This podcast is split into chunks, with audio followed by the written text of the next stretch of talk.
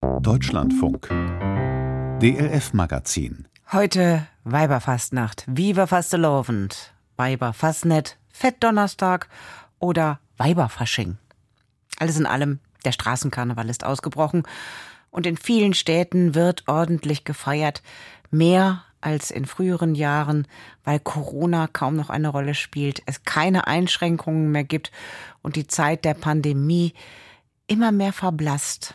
Aber längst ist das nicht überall so. Kliniken haben sich in Deutschland zusammengetan, um die Menschen mit Long-Covid zu behandeln. Auch an den Unikliniken in Nordrhein-Westfalen. Dort arbeiten die Mediziner außerdem für eine Studie zusammen, um Long-Covid besser zu erforschen und auch zu verstehen.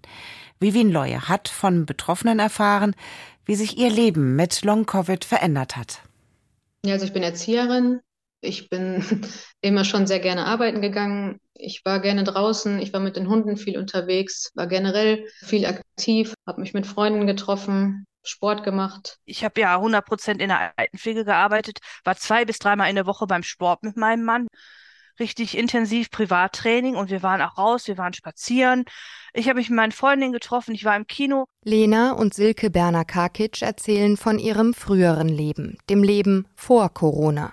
Vor etwa zwei Jahren infizierten sie sich mit dem Virus, erkrankten an Covid-19 und wurden seitdem nicht mehr richtig gesund. Diagnose Long-Covid. Also das ist das komplette Gegenteil von dem Leben, was ich vorher hatte. Sagt Lena, die ihren Nachnamen lieber nicht öffentlich nennen möchte. Zu häufig hat sie schon gehört, sie übertreibe mit ihren Symptomen. Auch Silke Berner-Karkic kennt das. Ich habe weiterhin starke Muskel-Gelenkschmerzen, ähm, muss weiterhin starke Schmerztabletten nehmen, habe ja auch diese Fatigue, ne, diese starke Abgeschlagenheit. Beide berichteten hier im Deutschlandfunk bereits vor etwa einem Jahr über ihre Symptome, der extremen Müdigkeit, den Schmerzen und Konzentrationsstörungen. Seitdem habe sich wenig verbessert. Im Gegenteil. Generell ist es schon so, dass die Symptome sich immer weiter verstärken, immer neue Symptome dazukommen, obwohl man denkt, man hat doch schon bereits so viele Symptome. Vor allem dieses Brennen auf der Haut, es brennt wie Feuer und ähm, ja, es ist unerträglich. Also ist noch eine Depression hinzugekommen, noch zu dem Ganzen. Weil klar, das Ganze macht natürlich auch psychisch was mit mir. Ne? Vor allem die Unsicherheit, das Nichtwissen, wie lange die Krankheit noch andauern wird oder ob überhaupt wirksame Therapien gefunden werden, das schildern viele Betroffene als große Belastung. Auch deshalb haben sich vor etwa einem Jahr die sechs Unikliniken in Nordrhein-Westfalen für Long-Covid-Forschungen zusammengeschlossen.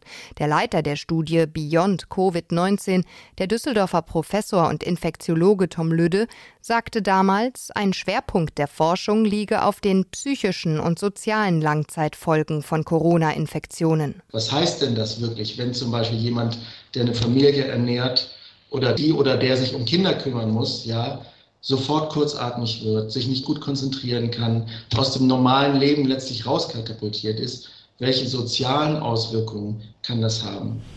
Ebene 1. Nachfrage beim zuständigen Oberarzt der Corona-Ambulanz an der Düsseldorfer Uniklinik, dem Infektiologen Hans-Martin Ort. Was hat sich seitdem getan? Wirkliche Fortschritte hat es eigentlich nur beim Bewusstsein für diese Erkrankung gegeben. Ähm, das muss man ganz klar sagen. Erste Ergebnisse der Beyond-Covid-Studie werden frühestens im Laufe des Jahres erwartet, sagt Ort. Aber es könne auch noch länger dauern. Aus rein medizinisch-wissenschaftlicher Perspektive ist das ein sehr schwieriges Krankheitsbild, weil die Problematik ist, es gibt eigentlich gar keine harten diagnostischen Kriterien. Es gibt weder Laborwerte, die uns irgendwo eindeutig Aufschluss geben, noch gibt es irgendwelche äh, ja, anderweitigen klinischen, medizinischen Faktoren, wo man sagen kann, wenn dies und das zusammenkommt, dann ist es jetzt ein Post-Covid-Syndrom. Stattdessen arbeiten er und seine Kollegen in der Long-Covid-Ambulanz aktuell nach dem Ausschlussprinzip. Wenn man nichts anderes findet, dann bleibt im Endeffekt das Post-Covid-Syndrom übrig. Das sei für alle Beteiligten unbefriedigend. Besonders aber für die Betroffenen, sagt der Infektiologe. Sie seien zum Teil schier verzweifelt, weil sie leiden, aber nichts Handfestes gefunden werde. Ja, das erlebt man wirklich sehr viel, denn letztlich muss man äh, da, glaube ich, sehr viel Verständnis für aufbringen. Das äh, Krankheitsbild ist, wenn man ehrlich ist, doch noch relativ weit unverstanden. Deshalb sei es nun immens wichtig, mit Hilfe von Studien wie die der sechs NRW-Unikliniken die Diagnostik voranzutreiben. Dann muss man eben auch sagen, solange man nicht versteht, was einer Krankheit zugrunde liegt, hat man im Prinzip auch gar keinen sinnvollen Ansatz, diese Krankheit zu behandeln. Schätzungen zufolge leiden etwa 10 Prozent der Corona-Infizierten nach der akuten Erkrankung an Long-Covid. In Deutschland geht man von mindestens einer Million Betroffenen aus. Um ihnen endlich helfen zu können, arbeiten Forschende deutschlandweit auch an kleineren Studien zum Thema. Anke Menzel-Begemann zum Beispiel, Professorin für Rehabilitationswissenschaften an der Fachhochschule Münster. Die Psychologin litt selbst an Long-Covid nach einer Infektion im Frühjahr 2021. Mit Konzentrationsproblemen. Und was mir besonders aufgefallen ist, mit Wortfindungsstörungen. Also das war wirklich extrem. Auch Muskel- und Gelenkschmerzen sowie Müdigkeit quälten sie. Mittlerweile sind die Symptome fast weg. Nun möchte sie mit ihrer Forschung helfen, Long-Covid zu diagnostizieren. Dafür sucht sie nach Tests, die mit neuropsychologischen und motorischen Aufgaben auf eine Long-Covid-Erkrankung hindeuten können. Und dann müssen die Leute, wir haben es noch nicht genau ausbaldowert, aber dann müssen die beispielsweise die ganze Zeit hin und her laufen und eine Gedächtnisaufgabe lösen. In einer zweiten Studie möchte die Professorin zudem klären, ob eine Therapie in Sauerstoff- oder Kältekammern die Symptome lindern können. Noch ist das nur eine Vermutung, die auf Erfahrungen mehrerer Post-Covid-Betroffenen basiert. Also ich habe selber auch die Sauerstoffkammer und die Kältekammer ausprobiert. Ich für mich kann sagen, mir scheint es was gebracht zu haben. Aber dieses mir scheint ist mir natürlich als Wissenschaftlerin nicht genug. Noch bis April sucht sie für beide Studien Probanden und Probandinnen. Dann soll es losgehen. Die Betroffenen warten sehnsüchtig auf Ergebnisse.